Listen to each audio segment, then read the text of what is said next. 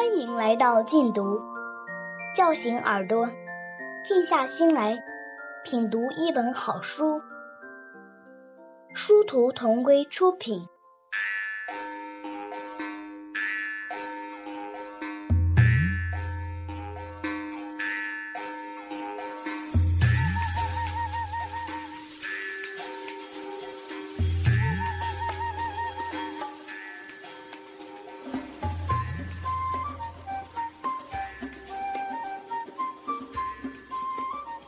额尔古纳河右岸，作者迟子建，朗读者一二。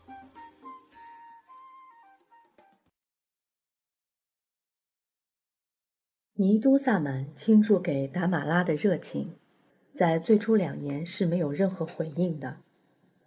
然而，一件羽毛裙子的出现，却改变了达玛拉对尼都萨满的态度。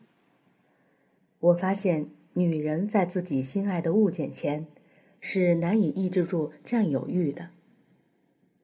她接受了那条裙子，等于接受了尼都萨满的情感，而那种情感又是为氏族所不允许的，注定要使他们因痛苦而癫狂。我们谁也没注意到，尼都萨满在那两年吃山鸡的时候。将拔下的羽毛精心挑选了，收集起来，悄悄为达玛拉缝了一条裙子。尼都萨满的手艺真是好啊！那裙子是用几块藏蓝色的粗布做的衬里，百合花的形状，腰身紧，下摆宽，羽毛的大小和颜色不一，但都是羽根朝上，羽尖朝下，顺着缝下来的。固定羽毛的线是堪达罕的细筋，他先把羽毛中间的那根草棍一样的筋缠上几道，然后再缝在布上，所以羽毛本身一点儿也没受到破坏，很完整，看上去非常柔顺。尼都萨满很会为羽毛安排位置，那些小片的绒毛细密的，呈现着微微灰色的，被放在腰身的地方。再往下是那些不大不小的羽毛，颜色以绿为主，点缀着少许的褐色。而到了裙子的下摆和边缘处，它用的是那些泛着幽蓝光泽的羽毛，蓝色中间杂糅着点点黄色，像湖水上荡漾的波光。这裙子自上而下看来，也就仿佛由三部分组成了：上部是灰色的河流。中部是绿色的森林，下部是蓝色的天空。当尼都萨满在林克走后的第三年的春天，把这样一条羽毛裙子送给母亲时，你们都能想到，他看到它的时候是多么的惊异、欢喜和感激。他捧着那条裙子，说：“这是他见过的世上最漂亮的裙子了。”他先是在西楞柱里把它平铺在袍皮褥子上，用手轻轻摩挲着，反反复复地看，然后他又把它抱到外面，挂在一棵白桦树上，忽而走远，忽而靠近地看。春日的暖阳把羽毛裙子照得华美极了，那种美真的能让一个女人心惊肉跳。达马拉的脸红了，她一遍遍地对我说。你的额格都阿玛一定是长着一双神手啊，她怎么能做出这么漂亮的裙子呢？我觉得母亲那时就是一只奔跑着的、翘着大尾巴的灰鼠。尼都萨满是个好猎手，那条羽毛裙子是他专为母亲而设下的恰日克夹子。所以当达马拉穿上它，问我漂亮不漂亮的时候。虽然我在心底赞叹那裙子是专为她而生的，她穿上后，那股久违的青春和朝气又高傲的抬头了，使她显得无比的端庄和高贵。但我还是冷冷地说：“你穿上它像只大山鸡。”母亲脸白了，她有气无力地问我：“我现在真的那么让人看不得了？”我咬着牙。冲他点了点头，达玛拉哭了，他从下午一直哭到黄昏，最后，他把这条羽毛裙子收了起来，对我说：“留着你嫁人的时候穿吧。再过两年，你也许就用得上它了。”达马拉虽然没有正式穿上它，但他每隔一段时间都要捧出那条羽毛裙子，无限迷醉地看上一刻。那时他的眼神格外温柔。他有意无意的总要在尼都萨满的西楞柱外晃悠着。若是看见他突然出来，他就会吓得“嗷”的叫一声，转身跑掉。只有心已经被人征服的女人，才会怕见那个男人的身影。达马拉为尼都萨满精心做了两样东西：一幅袍皮薄利和一个哈道裤。薄利就是手套。我们那时一般戴的是分成两半的手套，做起来比较简单；而达马拉给尼都萨满做的，却是用短毛袍皮做的五指手套。这样的手套做起来非常费时。达马拉挑针走线的，足足做了半个月。他在手套的袖口处绣了三圈花纹，一圈是火纹，一圈是水纹，一圈是云纹。我还记得中间的是火纹，一上一下的是水纹和云纹。他做完后问我：“那花纹怎么样？”我知道他是为尼都萨满做的，就讥讽他说：“云和水在一起是对的，哪有火和水在一起的？”我这句话让达马拉白了脸，他哦的叫了一声，仿佛被针刺着了。所以接下来他做哈道裤。烟口袋的时候就没有绣任何花纹，那个烟口袋是用两条跑腿皮做的，葫芦形，口上和两边的缝口相边，定带，带上系着打火石带。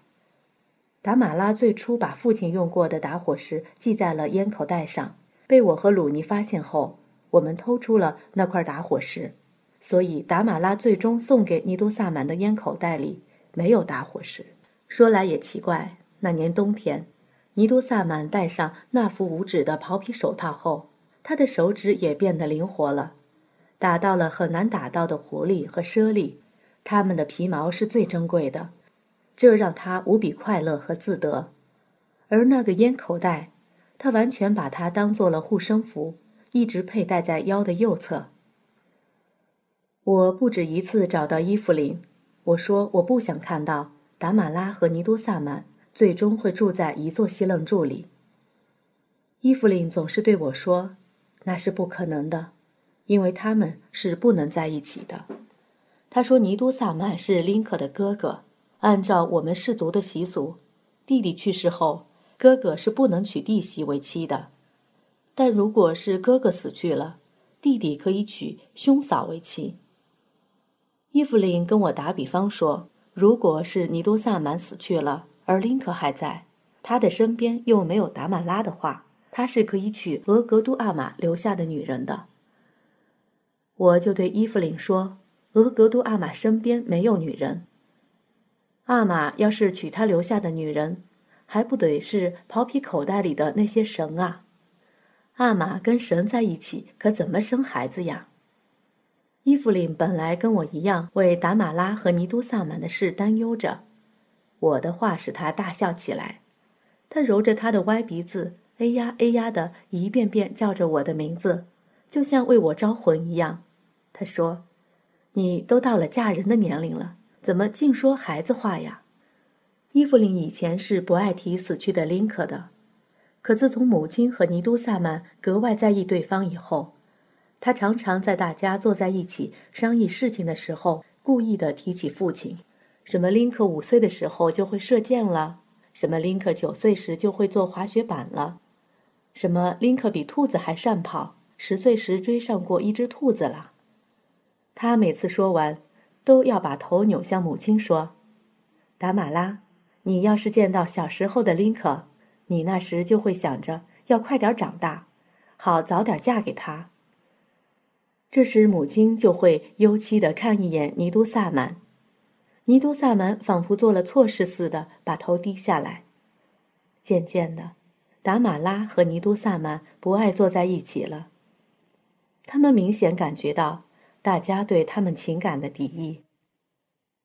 从那以后，达玛拉在打开羽毛裙子的时候，就会对着他发出一阵一阵的笑声。那种笑声让我联想起达西展开狼皮让猎鹰扑向他的时候，脸上所浮现的奇怪表情。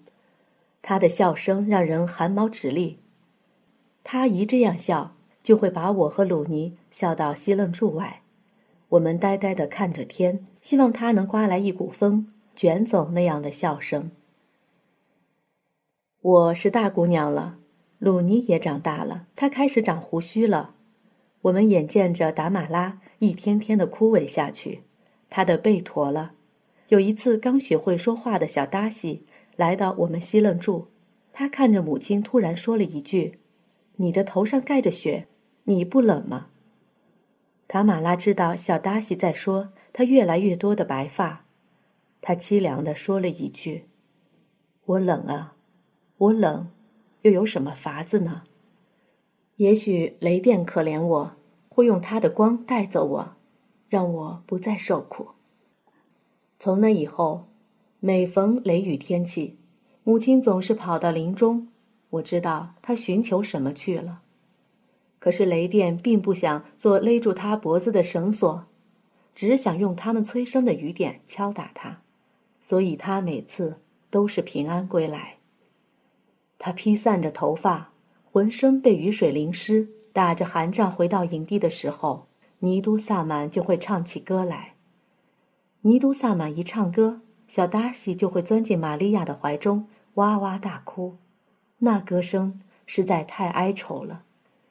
日本人来了，他们来的那一年，我们乌力楞发生了两件大事，一个是纳杰什卡带着吉兰特和娜拉。逃回了额尔古纳河左岸，把孤单的伊万推进了深渊。还有就是我嫁了一个男人，我的媒人是饥饿。感谢收听，下期节目见。